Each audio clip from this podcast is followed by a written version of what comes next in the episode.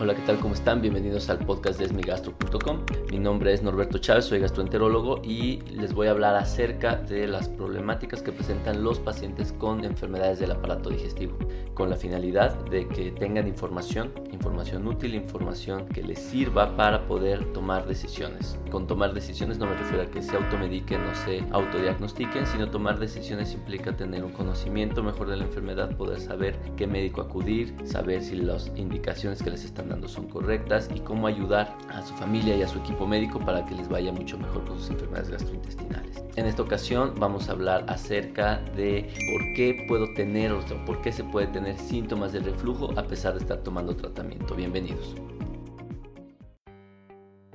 Bien, en esta ocasión vamos a hablar acerca de un tema que veo con mucha frecuencia y es persistencia de síntomas de reflujo a pesar de tomar tratamiento. Sin embargo, antes de esto quisiera invitarlos a que descarguen nuestro podcast en las distintas plataformas, siendo la más sencilla el icono de podcast en los dispositivos de la marca Apple, en donde ustedes buscan Esmigastro y puedan descargarlo automáticamente.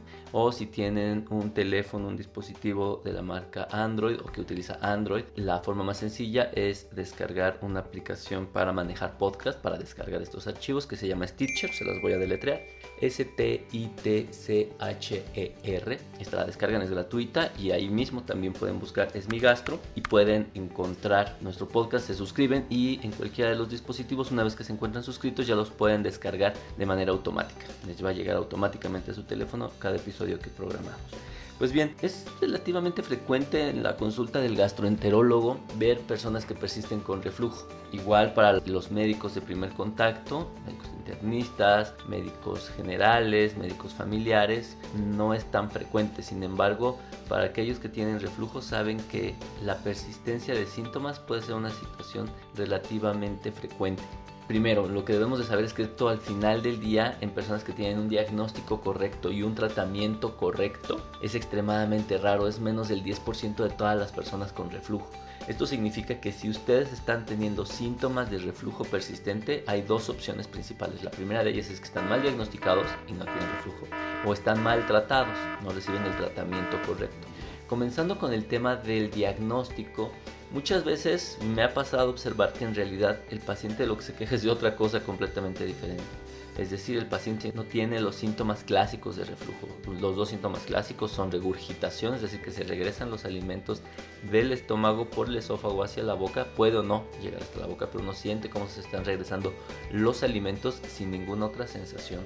Y el otro síntoma es la pirosis o las famosas agruras. Las agruras es una sensación similar, es decir, algo que está ascendiendo, subiendo del estómago por detrás de nuestro pecho hacia la boca o la garganta, hacia el cuello, pero arde.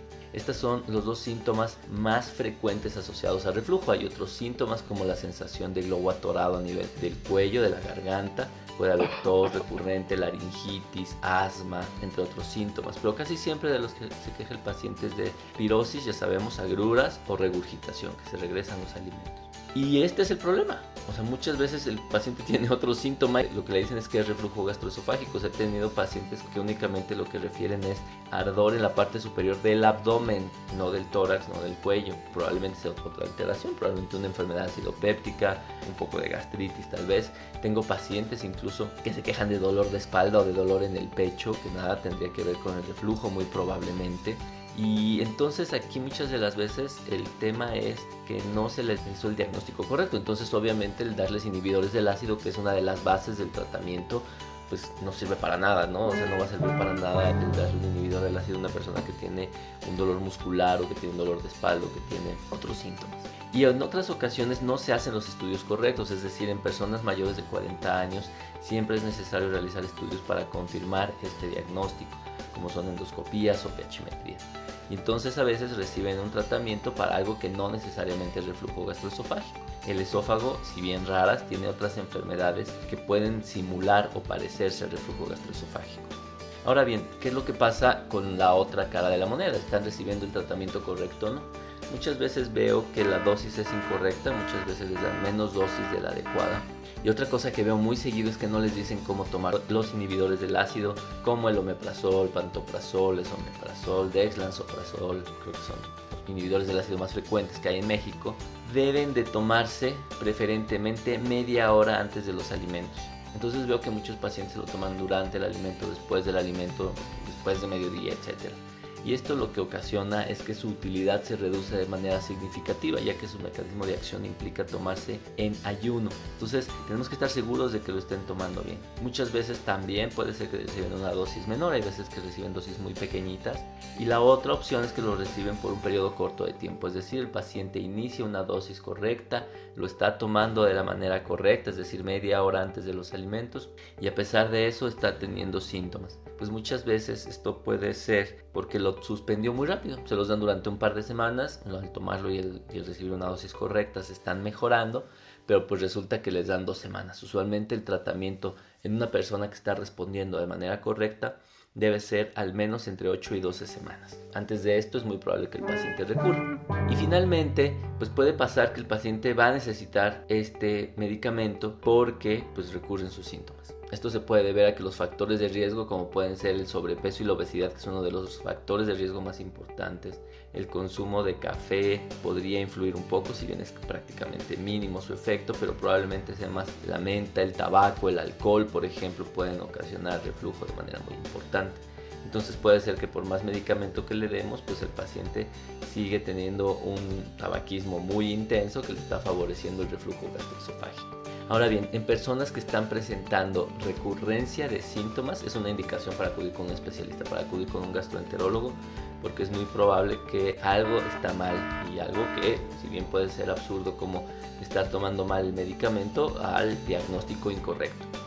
Además, en casos en donde se agregan datos de alarma, esto es pérdida de peso involuntaria, la comida se está atorando o está doliendo comer o están presentando otras molestias además del reflujo, es indispensable acudir rápidamente con su especialista.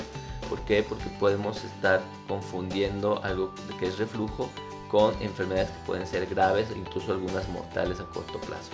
Entonces como ven el reflujo si bien suena sencillo pues tengo agruras me tomo un inhibidor del ácido tiene algunos cuidados particulares que se deben tener en consideración para favorecer que tenga una buena respuesta. Si no se tiene una buena respuesta, recuerden, tienen dos opciones, o están mal diagnosticados o están recibiendo un tratamiento incorrecto.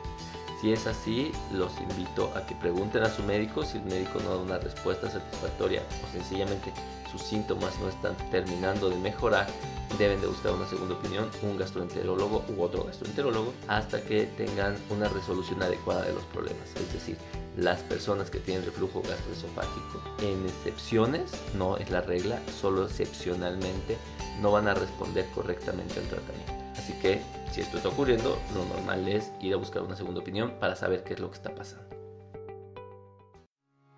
Pues bien, espero que este podcast les sea de utilidad. Si tienen reflujo gastroesofágico, conocen a alguien que tenga reflujo gastroesofágico, sería muy bueno que se lo compartieran, ya que de verdad es que sí afecta mucho la calidad de vida. Y bueno, no queda más que agradecerles. Si consideran este podcast de utilidad, por favor, recomiéndelo, compártanlo en sus redes sociales y nos escuchamos dentro de dos semanas. Hasta luego.